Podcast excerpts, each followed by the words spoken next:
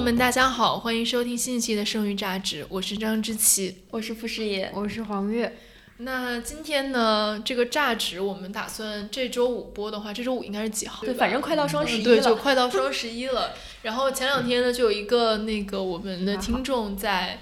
我微博下面留言说双十一要不要给大家推一下可以买的这些书？嗯，对，然后我们就打算今天每个人给大家推荐几本我们最近在看的或者想看或者想看的书，然后大家可以在双十一那个打折的时候来买一下。说不定我们推的书也并没有折扣。对对对，刚才我们三个合计了一下，发现我们都不知道有什么优惠政策，所以，但是我我只知道那个文景世纪文景的那个。京东店现在是满一百减五十，而且当当最近也在搞活动呀，就不是因为双十一，是因为那个鱼鱼和李国庆什么的。哦，对，好像也是一百减五十。我那天看了一下，折扣还挺高的。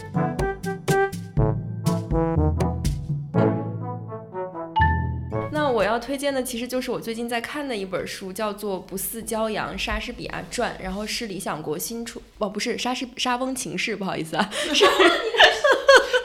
理想国不要打我。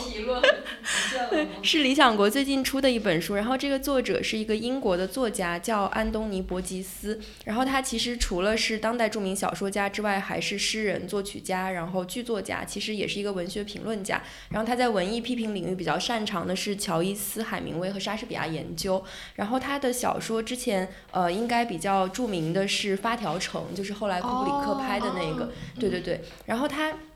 就是他除了，因为他是研究莎士比亚的嘛，所以他除了这一本《不似骄阳》《莎翁情事》之外，之前还有一本就叫《莎士比亚传》，然后那一本其实是比较正儿八经的传记，就是是经过考据的，而且很严谨的考据。我在周三节目里其实也提到这个书，就是你不光可以把它看成是一个对于莎士比亚生平，包括他作品的一个评述，其实还可以把它看成一个十七世纪英国社会风俗史这样来读，因为它有介绍说，比如说十七世纪的婚姻是什么状况，然后可能大家都是。十八岁的时候就走入了婚姻这个状态，然后或者说他的学校是什么状况，然后当时的戏剧是什么样，其实是一个有点像风俗化的感觉，而且他的 写法和他整个就是比如说每段材料衔接的技法也是很高超的。然后呃，我觉得大家可以先去读那一本《莎士比亚传》，然后读完那一本之后再来读这个《不似骄阳：沙翁情事》，它相当于一个更加进阶版的阅读，因为它这个其实是一个虚构的传记，它对它它并不是真实的。然后它这个书《不似骄阳》这这一句是来自于莎士比亚的十四行诗的第一百三十首，然后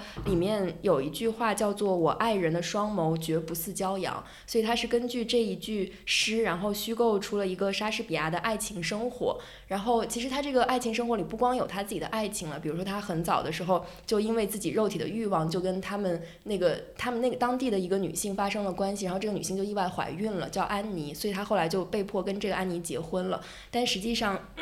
他这个婚姻生活并不幸福，然后。在这个书里面，作者也推测说，可能这是他离开家乡，然后去做家庭教师或者说律师也好，后来到最后去伦敦去演戏啊、写剧本的这样的一个契机。然后他后来到了伦敦之后，又结识了一个来自西印西印度群岛的一个妓女，她其实是一个黑发棕色皮肤的女人。然后这个作者就说，在后来的莎士比亚的一些著作里面，其实是有一个这种黑发。就是棕色皮肤女性的意象，而且这其实就是她的一种没有那么标准化的审美。然后就这个作者就觉得说，这可能是她这个形象的一个来源。然后这里面除了有这种男女之情之外，还有她跟一个年轻貌美的贵族叫青年呃亨赖的一个这样的有点像爱恨情仇的纠葛的故事。因为他当时是相当于被那个英女王命。就是命就命令指派说要去给这个青年写一些就是劝说他要结婚的情诗，对，就是有点像劝导诗的感觉。但他后来可能又跟他产生了一些情愫，包括后来可能有一些其他的摩擦之类的。而且到了晚期的时候，他回到家乡的时候，其实是发现了他的弟弟跟他老婆通奸了。就是 他这里面是非常混乱的。甄嬛传。莎翁狗血情史，那 这个跟那个莎翁情史那个电影有关系吗？我不知道哎，也许也有关系，因因为他之前那个其实发条城应该也是改编的嘛，我觉得也有可能。让我来查一下，现场查。对，其实是挺有意思的这样一个事情，但是然后他最后的，就是他最后一章其实是他的一个大独白，因为这个作者就推测说，他就他后来被他这个情妇背叛了之后，他可能就染上了梅毒，然后他这个大独白就一直在讲说他在精神。好像不是 哦，好，没有关系，没有关系。对，就是就是他可能在一个精神比较恍惚的状态下，然后就念了一段很大这个独白，就就是有点像他晚年的一个情况的这样的一个描写。但是这个书就是其实它里面有很多很色，就是情有情色意味的描写了。但它其实它不仅不仅仅是这样，因为这个作者他的一个驱动的观念就觉得说，其实莎士比亚他的这个。他创作诗的欲望其实是来自于他过剩的情欲，就是英文叫 overplus of will。然后这个 will 既可以代表说威廉莎士比亚，就大家称他为 will 嘛，然后他也是意志力，然后也是性欲的一种表现。所以就是感觉这个书你可以把它从一个很弗洛伊德的这个方向去解读。对我觉得这是比较有意思的一点。然后就顺着这个，我又想到说，就像我刚我在周三节目里也推荐的那个卡夫卡和少女们，其实他也是有一点这种意味的。比如说他在追溯说卡夫卡。的整个的创作过程和这一些他相伴他周围的这些少女们的关系是什么？他其实一个隐含的假设也是说，如果你是有一个这样的欲望的东西来驱动你创作的话，你的创作会呈现什么样的状态？对，但是这两个感觉都是就是比如说都是男性作者，然后来写一个男性作家，或者说来想象一个男性作家和一堆女的的关系嘛。然后我就又想到就是另外一个反向的读的路径，可能是那个米歇尔福柯的《生死爱欲》，就是那也是我特别喜欢的一本传记。可以打折文景的，好，终于有一本能打折。对，就是那本其实也很有意思，它也是，就是它其实是从福柯这个生平，包括他对于 SM 的一些喜好，然后他和他的这个同性伴侣的关系，然后以这个为切口，然后来讲述我们要怎么从这个关基于这个关系来理解他的著作里面，比如说他关于性的性经验史啊这些很多的东西，所以我就觉得说。就是可能这个呃福柯的生死爱欲，相对于前面这两本来说，给我们提供了一个，就是即便说是在弗洛伊德这个框架下面，可能也是一个不相对来讲比较不同的路径，没有那么父权制的这样的一个对路径。然后我就觉得说，大家有兴趣的话，可以把这三本书对读一下，还挺有趣的。嗯，哎，我想问一下，就是这个安东尼，这你读过他的那个莎士比亚传吗？我对我我正在读，所以那一本是真实的传记，然后这一本是虚构的情史。对对对，而且那一就是你能看出来他写法上很不同，就是这一本里面他其实也用了很多莎士比亚的典故，然后也在模仿他那种很绚烂的语言，就是你看出来就觉得那个信息量、信息密度特别大，就是那种就是暴风骤雨般的那种敲打你。然后我当时就其实并没有怎么看懂，我觉得就是尤其是他最后一段不是。他得了梅毒之后的抑郁嘛，然后我当时看完之后就一脸懵逼，然后我再找回那个莎士比亚传看，就是非常的简明易懂，然后他就会帮你把它放到当时的那个情境之下，然后给你介绍说十七世纪是什么样的，然后他们的家庭是什么样，他是怎么出生的，然后包括他跟他老婆这个情况，他都是有去考据当地那个教会留下的一些文文件啊档案，那个是更加严谨的一个东西。对，但是这个译者就是这个译者在他最后的那个就是结尾的那个文章里面，他就写说。其实所有的这种传记都是自传的一部分，就有点都是像作者对于他的一个投射。就所以说跳出来一层看，可能是这个安东，就他在这本传记里面也融合了这个安东尼·伯吉斯对于就是自己或者说自身的一些投射或者想法。嗯，他就是他这种比较丰富的层次还是挺有意思，我觉得还挺值得研究的。那第二个问题是，这种不似骄阳和卡夫卡与少女们都讲的是创作欲和性欲之间的关系。你最近是不是因为搞文学创作走上了什么邪路？并没有，这是黄月姐真的喝多了。这是个什么问？对，但是我在想说，如果如果见面还有钱的话，我可以写一篇相关的稿子。我觉得这个题材还这一期其实是报题大会，这一 期真的是报题。刚才那个视野看着我的眼睛跟我讲不似骄阳在说什么时候，特别像他在报题的时候的表情。真的，我们俩都各报一个题。嗯，好的。好，到知棋报题。之前报的题还没写。对，知棋来讲一下之前报的题。对，因为其实正好能接到视野刚才讲的那个那个观点，就是说，可能一个作家他的生平，尤其是他的爱欲，然后可能跟他的作品、跟他的创作之间会有被认为有一个很紧密的关系。那可能我觉得另外一方面，比如说在福柯的例子里面，可能他的个人经历，包括他对一些呃性爱上面的探索，可能跟他的思想也有很紧密的关系。那我。最近，因为前一段时间我一直在看那个魔法师时代嘛，他就讲的是上世纪二十年代德国的四位思想家之间的，其实也也不不不全是德国，但他其实是讲的是差不多一个哲德国哲学的语境下面的四位思想家之间的，呃，这样一个故事，就他们其实之间没有太多的交集，但他其实是用一种有点像是那种平行蒙太奇的那种手法，它是以一个时间段为一个横截面，然后来看同一个，比如说五年或者十年的时间里面，他们分别在做什么，然后他们的思想会产生什么样的关联，然后他们是怎么走向了不同的这样的哲学的方向的。所以四位是凯希尔、是凯希尔、本雅明、维特根斯坦和海德格尔。哦。对，然后我中间看到一段，就是讲海德格尔和阿伦特之间的这个爱情，然后他就讲到说，因为海德格尔的哲学其实是非常那种自我以自我为中心的那种哲学嘛，我这这句话说出来一定会被骂，什么叫以自我为中心的哲学？就是大概这个意思，就是说在和阿伦特恋爱当恋爱的过程中，海德格尔其实他本身的。就是情感和生活受到了巨大的冲击，因为他遇到了这样一个非常有才华的这样一个年轻的女性，所以他就是也也影响到了他的一些哲学观点。就是比如说像海德格尔，他其实是追求生命生命的一个比较极端的状态，类似于这种濒死状态或者死亡状态这样一个状态嘛。然后，因为他主要的概念就是类似于一个向死而生的这样一个这样一个理论。然后，所以他当时其实是在爱情当中体验到了一个比较接近于这种死亡状态极。端的这样一种体验，然后他在不断消化这种冲击的过程当中，其实也是在他在哲学反思的这样一个过程。然后，但他的结结局其实是很有意思。他大概的这个作者的感感觉就是，最后肯定海德格尔、阿伦特是走向了非常不同的两个哲学路径的。然后他后来就讲说，阿伦特后来到了这个雅斯贝尔斯的门下去写博士论文，就离开了海德格尔。然后他的博士论文主题是奥古斯丁的。那个神学思想当中，爱这个概念，他其实是他其实是用他的博士论文阐明了一个爱的概念。这个爱的概念就是一种有点像后来我们讲的那种。就是比如说，在一个呃公民的社会里面，两个人之间能能够产生那种很平等的、很协商性的那种很政治性的那种爱的概念，然后其实是跟海德格尔那种爱的概念是很不一样的。就是写说他们其实走向了非常不同的路径。然后这一点，其实我就想到说，呃，我最近在看那个。韩裔的德国哲学家韩炳哲的两本书，其中有一本叫《爱欲之死》，他其中其实也引到了阿伦特这一部分关于爱的论述。然后就这次其实就想跟大家介绍一下他这两本书。然后你这个引子也太长太长了，不是为了接着你刚才说的讲吗？说了半天，报题还没有报出来。对对对，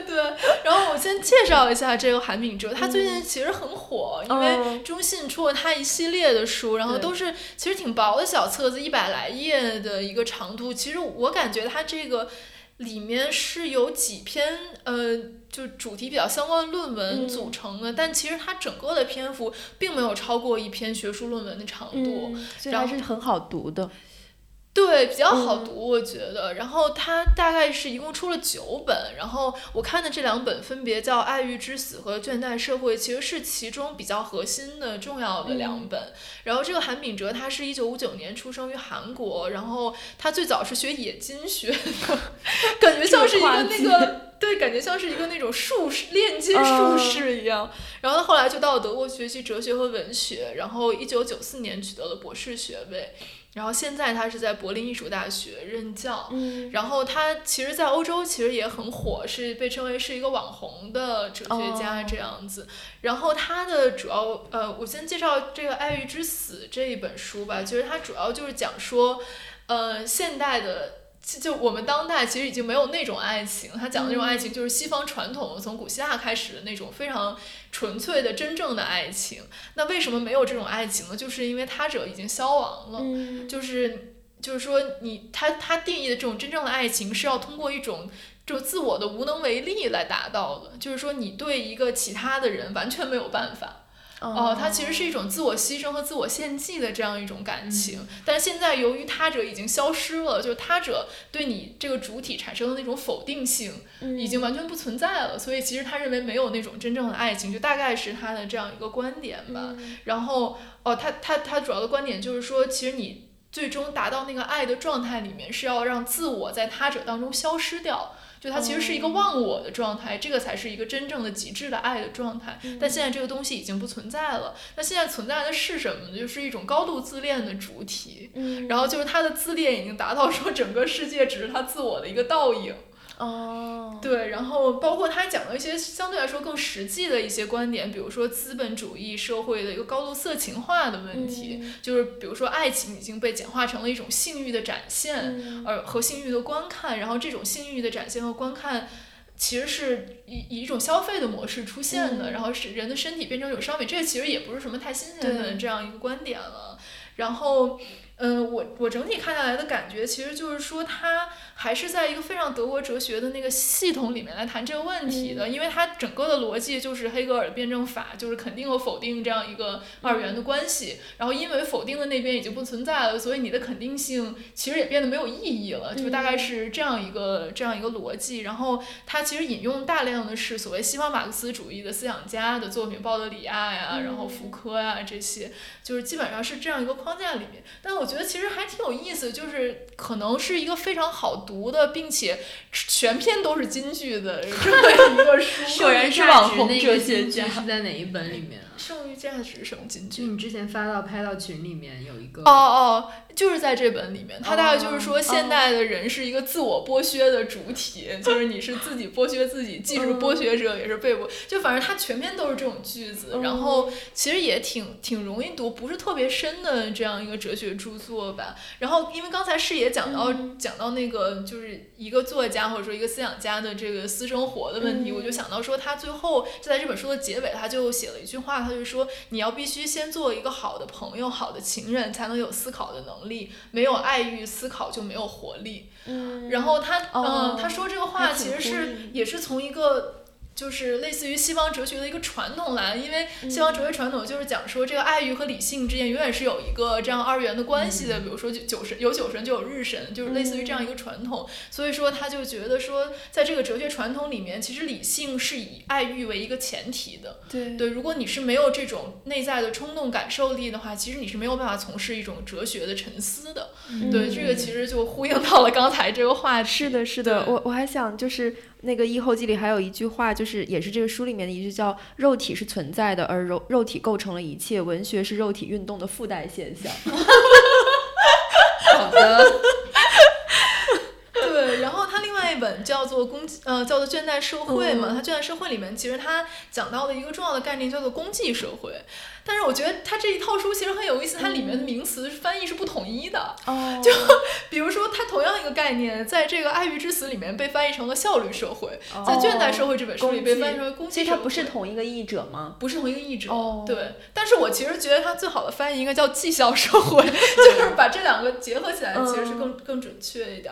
他对于公济社会的这个论述，我前两天发一个微博讲，我觉得他其实并没有超过福柯的这个规训社会的框架。他虽然讲的是说规训社会现在已经不存在了，在今天我们是自我驱动的，我们是自己给自己定立一个目标，然后驱赶着自己向这个目标来走的，没有一个外界的力量在规训你了。他就讲的说这是一种强制的自由。就是你有充分的自由去调动你的能动性，但其实是你自己在强迫自己一直在不断的工作的。然后包括就刚才我们讲的是说，就是这他认为这种自我剥削其实也是一种暴力嘛。但在这种暴力里面，你既是一个施暴者，也是一个受害者，就是这样一个东西。但其实我是觉得说，他其实并没有完全脱离那个规训社会的这个框架。就是你设立这个目标，比如说我要成功，但是成功它本身就是一个外界强加于你的一个概念，就什么叫成功？就是它其实你个体是没有办法完全主主宰这个这个东西的。所以我觉得其实还还是一个就是全全景尝试主义的这样一个视角，但是它只不过是换了一套名词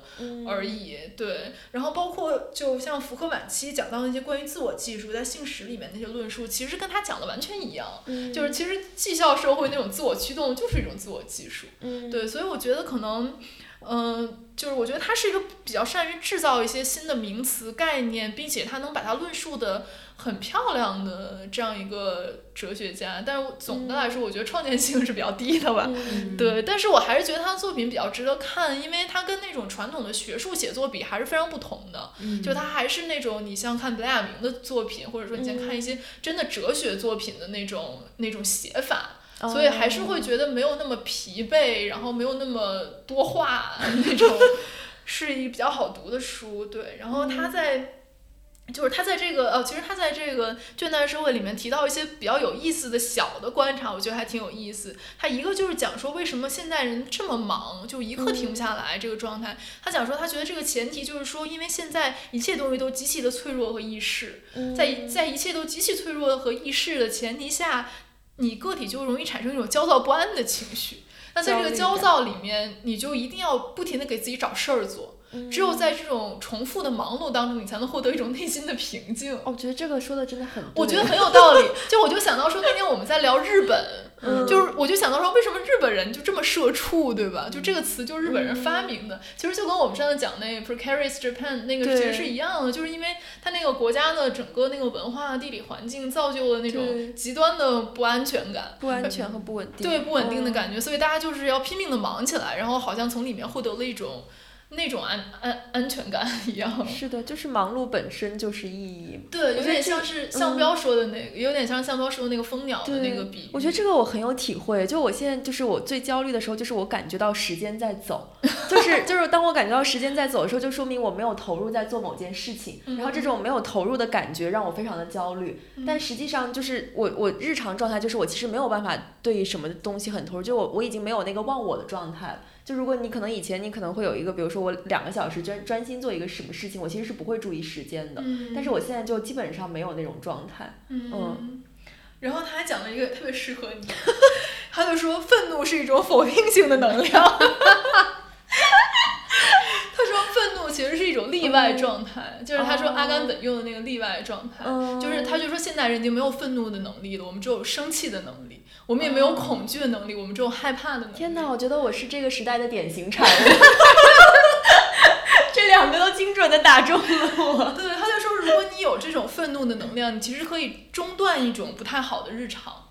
就是你，因为你陷入，他就讲你陷入这种资本主义的日常里面，你要怎么才能打断它？就是你要制造一种例外状态。那这个例外状态可能就是愤怒。但如果你没有愤怒能力，你永远没有办法打破那个日常。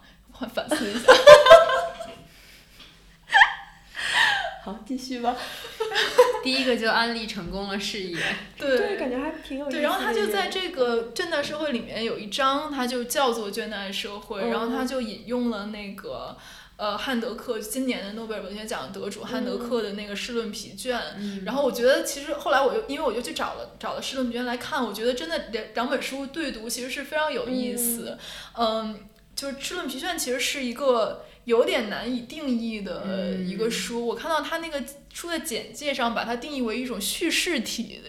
但是这个叙事体到底是？怎么叙的事有点奇怪，然后我今天在跟我男朋友解释这个书的时候，我就我就跟他说，这有点像是一个记者采访，就是但是这个记者和被采访者是同一个人，对对对。然后他就问我说，他说那你能分清他们谁在说话吗？我说能分清，因为那个记者只负责提问，他没有说任何的话，就类似于说他有点想写一个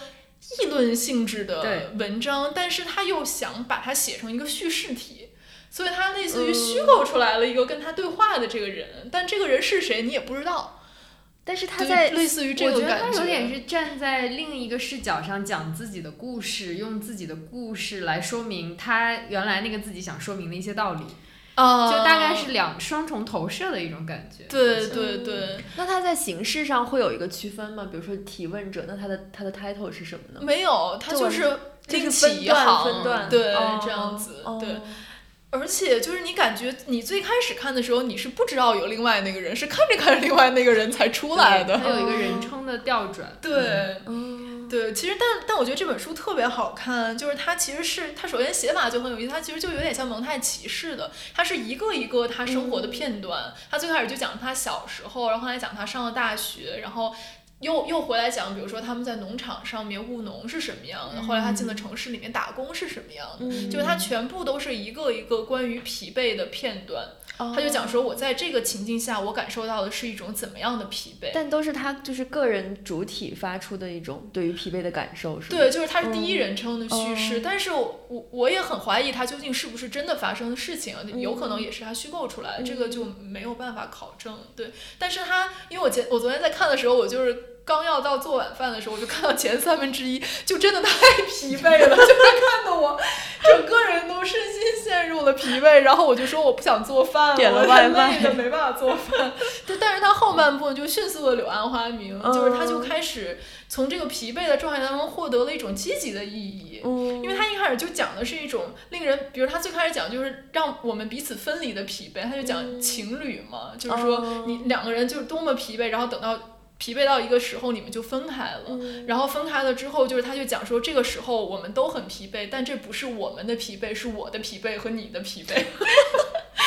然后，但是他后来又讲说，其实也有一种疲惫是让我们所有人可以连接起来的疲惫，就是我可以感受到所有的事、所有的物、所有的人在我旁边，我们共共同，类似于我们共同浸淫在了一种这样一种安静的。就是也没有欲望，就这样一种状态里面，就类似于有点模糊了主客体的边界这样一种意思。包括他最开始讲的是一种作为暴力的疲惫，就是你让你真的很累，就好像你接受到了一种暴力一样。但后来他讲说，这种这种疲惫其实是有一种和平的力量在里面，它其实是可以消解暴力的。然后他一开始讲到说，比如说他在工厂里面做工，你感觉到那种。被剥削的状态是一种没有办法恢复的疲惫，就不论你晚上休息的多么好，第二天起来还是累的。但是后来他又讲说，其实有一种疲惫，有点类似于，就是我们讲那种无为，有点像就东方哲学那种无为的状态，就是你什么都不做，其实它本身这种疲惫就是一种。恢复，他讲的是一种作为恢复本身的疲惫，是一种非常健康的状态。但他其实后来完全把它调转过来，其实依然是一种很德国哲学的辩证的那种思维方式。但最后你就发现说，真的非常美妙，他写的这个东西。然后我也从那种很很低迷、很疲惫的状态当中完全被激活了，然后觉得好好，一切都 特别美妙。你应该等着上厕所的时候看看里面那篇《试论寂静之地》。就他讲的是汉德克从小到大对厕所的一个感受，就他觉得厕所是你可以随时，是你可以恢复自己跟世界之间一种联系的方式。比如你厌倦了你身旁的这一群人，你可以躲到厕所里去重新恢复起来一个世界的秩序。对你刚才提到那个这这本试论它的那个文体，然后我就查到，就诺奖那天我做的一个稿子，正正好里面提到了那个呃韩瑞祥，就北外的一个呃老师，也是呃汉德克这一套书的编辑吧。然后他在这个试论五部曲的前言里就有提到，他说试论五部曲。呃，是上世纪汉德克在八十年代开始的文学叙事上的大胆尝试，在这个地方，传统的叙事形式彻底被打破了，取而代之的是夹叙夹议的散文或者杂文，各种题材交错，在叙事中既没有小说中行动的人物，也没有叙事情节必然的关联，只只有叙述者对各个叙事主题不断转换视角的自叙自议，整个作品就如同一个形式特殊的内心独白。哦，我觉得他那个形式真的就很让我想到本雅明。哦，我刚刚也想到。对，就是他那个写法其实是很本雅明的那种写法。嗯。就只是说他没有一个非常鲜明的观点性的那种论论点性的东西出来，但他整个给你的感觉是那样的。嗯。我觉得还挺有意思，就是这个这一。这一章大概就只有五十多页吧，好像也是很很容易读，而且是很一气呵成，它的语言也非常好。嗯，我觉得还是挺推荐大家去读一下。他那《试论疲倦》这一部书里面有五个试论，除了我刚才说那个，还有什么试论点唱机？对，还有试论成功的日子，试论蘑菇吃儿。对对对。蘑菇什么？蘑菇吃儿。就是一个痴呆的痴儿童的儿。哦。就这几篇当时在整个欧洲文学史上还都是引起了一些。反响，嗯，感觉这些主题都还挺有意思的，对，你应该会喜欢的，我觉得。好，我要去看一下被成功安利。被成功安利，感觉我们这前面的环节都在互相安利。对对对，然后我我推荐大家可以买刚才我跟视野的套餐，就是 对。那个本本雅明的爱，那叫什么？呃，福柯的生死爱对，福柯的生死爱欲和汉德克的试论疲倦 这两本，在文景的 文景的京东店可以买一百减五十，直接拿了文景的广告，直接拿文景的广告，就直接给大家推荐，主动安利。好，到黄月姐了。我呢，这期审错了题。当知琪说推荐三本双十一要买的书的时候，我以为是要推荐我买我要买的书，并不是推荐给大家要买的书，好吧？所以我现在要说三本我打算买的书，虽然我也不知道双十一这三本书哪里可以打折。那第一本就是那个阿特伍德今年得布克奖的那个作品《Testament》，就是遗嘱。然后这本书就是很出名的使女的故事的续作了。然后我比较好奇，其实，在故事情节上，我觉得倒一般了。但是我比较好奇，呃，第一点就是因为呃，使女的故事是写于一九八五年的西柏林，就至少故事故事构想的时候，阿特伍德的人是在西柏林。你想那时候还有柏林墙，然后到现在二零一一八年他开始写，已经是其实后特朗普时代了。然后整个作家的经历，包括整个世界的变迁，发生了非常非常多。然后我特别想看阿特伍德是如何继续这个主题的吧。呃，在第一部里面，我觉得他叙事的主题是一个，比如发现恶和如何对抗恶，就既有这个仪式化的强奸，这种对女性的压迫，然后也有女性之间的连结和一个嫉妒。和彼此这种同盟的分裂，然后其实，在第二，在第二部就是在这个 Testament 里面，然后我看到阿特伍德在接受采访的时候说，他主要的叙述视角是那个 Aunt Lydia，就是莉迪亚嬷嬷，然后在那里面其实是一个去规训使女，去教他们如何符合自己主教的这个愿望，然后容嬷嬷式的人物，对对对，容嬷嬷式的人物，但他是这个 Testament 的主角，就是他其实主要讲了这个嬷嬷是如何从一个普通的女性变成了权力的一部。部分，就是他将自己妥协给了权力，就他其实也有一个内心呃挣扎啊，想要叛逃的过程，但他迅速的。呃，进入了这个压迫的模式，压迫者的这个状态，他就成为了恶本身。嗯，这个是我比较感兴趣。所以他是个第一人称吗？是以他的就是这个人自己的视角写的不不不，因为那个第三这个 Testament 不光有那个 Lydia 的视角，还有另外两个年轻女孩的视角。哦，我觉得这个也挺有趣，就是这两个女孩没有经过那个斗争啊，然后和这种妥协，然后她们也不知道历史上发生了什么，所以她们其实。可能更像中国现在的年轻一代，就是我们脱离了宏大的历史叙事，然后我我们可能也不太熟悉历史上那些具体的悲痛，或者是这种我们不能提的那个历史的痛点到底在哪儿，然后他们要如何审视集权？就我觉得这两就是我一个是你成为恶，一个是你如何对抗那个不知道根源的恶，这这两部分我都还蛮感兴趣的吧。对，然后再就是他。我们之前在那个节目里也提过，说中国的作家创作寿命 非常的短，可能四十多岁就已经搁笔了。那阿特伍德他今年呃去今年应该已经八十岁了吧？然后呃包括像今年去世的这个托尼莫里森，我也很喜欢，他也是一直在去世的，一直在今年年初还在出新书，所以我特别想看这种。呃，年长的女性在晚年的一些呃思想的总结啊，或者是怎么样再继续在文学道路上深耕吧。嗯，那这个就是第一本书，我还没有看啊，所以我也不知道怎么样。既然是布克奖作品，我觉得应该也不会差。那第二本就是我之前推荐过的一个作者，就伊丽莎白·斯特劳特。之前我们在作品和人品里那一期推荐过他的一切皆有可能。然后这次我想要读的就是他刚刚出版的新作，叫《Olive Again》，就又见奥利弗。哎，是那个的续集吗？没错，这也是一个续篇，就是呃，二零零八、二零零八年还是二零零九年的普利策小说奖的。那个得主，那个那本书就是奥利弗·基特里奇，就是他在一四年的时候被拍成了美剧。对，是那个三块广告牌的对，主角就是那个弗兰西斯·麦克多蒙德。那个真的特别好看，特别好看。那个小说我也特别喜欢，那就是已经成为了我那前两年的一个飞行必备。就只要我上飞机，我就会带着那个奥利弗·基特里奇那本书。然后这次这个书叫《Olive Again》，就是叫又见奥利弗。其实这个作者，我看他接受访谈的时候，他并没有想继续写这个奥利弗的人生，因为他他就是一个脾气特别暴躁的老年女性。她一边见冷眼旁观着身边小镇人的这个聚散啊，这个斗争，然后一边又分外清醒地认识着自己的这个孤独和失败吧，大概是这样一种状态。然后他现在写的这一部续集里面，其实是奥利弗的先生亨利，然后去世了之后两年，他生活发生了一些变化，还是跟奥利弗基特里奇一样，还是。大概十篇就是短篇的形式，然后彼此之间人物有交叉，然后奥利弗是一个呃贯穿其中的一个主角，但是镇上的每一个人都在这个故事里出现。对，然后我觉得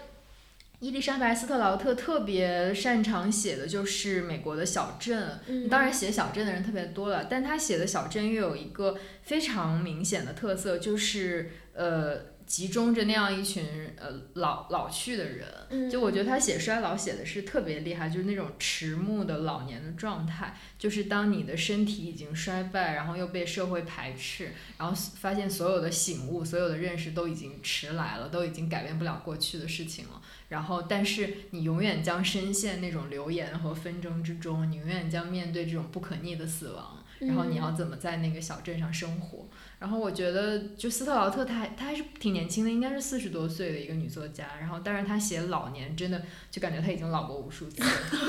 所以，我还蛮蛮想。之前有朋友去了那个莎士比亚书店，但是应该是这本书还没有在欧洲出现，它应该只就现在只有在美国能买到。哦。对。然后第三本，就是我的一个追星读书。我我想买的是那个中央编译出版社二零一四年出的一套书，叫《鲁迅编译美术书刊集存十三种》。这套书的定价是两千八百块。我的妈呀！这双十一会打折吗？我今天看中国 图书馆好像打折是九百八。哦，那还不错哎，这折扣力度很大。就很薄几册，而且我之前其实买过他们。出的一个就是鲁迅编的那个《科勒惠之》，就德国一个版画家的书，但是那个印制和就和那个导读都写的很差，就是就是那个错别字我都想上去改一改，所以也不知道这一套怎么样。我可能会想先去图书馆找来看一看，如果好的话再买。所以它是画册吗？是鲁迅编的欧洲历史上著名的版画家的画画画集，然后里面有鲁迅的导读，然后和介绍。嗯，对，鲁迅其实是自己也会画画了，大家需要多了解鲁迅的艺术的一面。没有说到这里啊，我就我想给大家推荐一些双十一，就平常你可能不舍得买，但双十一你可以考虑一下的大部头，就真的都是非常大的。呃，第一套第一个就是那个陀思妥耶夫斯基，最近今年其实出了两套他的传记，然后作者作者都是普林斯顿大学的那个比较文学教授，叫约瑟夫弗兰克。呃，三辉刚刚出了他的呃两卷本，其实是他原来是那个原著是五卷本，他用了二十五年的时间去写这五卷本，真的很厉害。然后，所以现在是只译出来两卷吗？没有，今年上半年其实是那个呃广西师大出版社出了他那个五卷本的前三卷，后两卷还没有出。这就是上次我们跟蒋方舟聊的那个，他就说后两卷还没出来。对对对，这是那谁译的吗？就是那个是谁译的了？陆大鹏吗？不是陆大鹏，是叫也是一个，就是和芷安特别好，以前是做球队的那个。我在澎湃还采访过那个人，我觉得好像是。那也太厉害了，对，就是还挺厚的。然后是广西师大出了他的那个全五卷本的前三卷，然后三辉刚刚出了他整个精编浓缩版，就大概是两卷。浓缩版。对，在国外其实也有浓缩版，因为那个五卷真的是太厚了，你想花了二十五年人生来写这本书。然后喜欢俄国文学的读者，我觉得可以看一下。另外一个也是俄国的，就是那个康帕乌斯托夫斯基的那个生活的故事，是他的自传体长篇纪实。给我寄了一套，你看了吗？我看了第一本的一点点。这个书也是沙皇时代的故事，他是从沙皇一直写到了苏联，所以其实是堪称一个。呃，俄国社会全景，而且他不光写到了俄国，包括农民、工人，整然后一直到高层的一个生活，他还写到了同时代文人的一些交流和思想状况。所以其实就不光是对俄罗斯文学感兴趣，对历史感兴趣的人也可以一看。这个一共是六卷本。然后一千八百页大概是，然后另外一个就是另一个六卷本，就是我的奋斗，就是那个挪威作家那个克瑙斯高的我的奋斗，是理想国出的，现在已经出了三卷，还有剩下的六卷，还有剩下三卷。然后剩下一个就是我最最最最推荐，这个是看过的，如不好包退换，也不能这么说了。就是那个弗兰纳里奥康纳的短篇小说全集，它是大概二零一六或者是一七年出的，人文社出的，然后是三三卷本，就是它分天竺葵、好人难寻和上升的一切必将汇合，呃三本，里面收录了大概呃奥康纳的三十多个短篇小说。对，奥康纳是我最最喜欢的美国短篇小说作家，所以还是非常推荐给大家。对。哇，这一期信息量太四十分钟，这几本书，信息量太大了，感觉大家听了这一期之后，可以拿小本本把这些书名都记下来，按然后按图索骥一下，可以把淘宝购物车里没用的东西都退了，就买书就好了。是的。好的，那我们这一期节目就在这么多书的 名字的轰炸中就要结束了，希望大家能好好消化一下。希望大家双十一可以买到便宜的好书。对，嗯，如果你下定不了决心，欢迎去重听一下我们那期消费主义的节目。好，那就这样了，我们下期再见，拜拜，拜拜。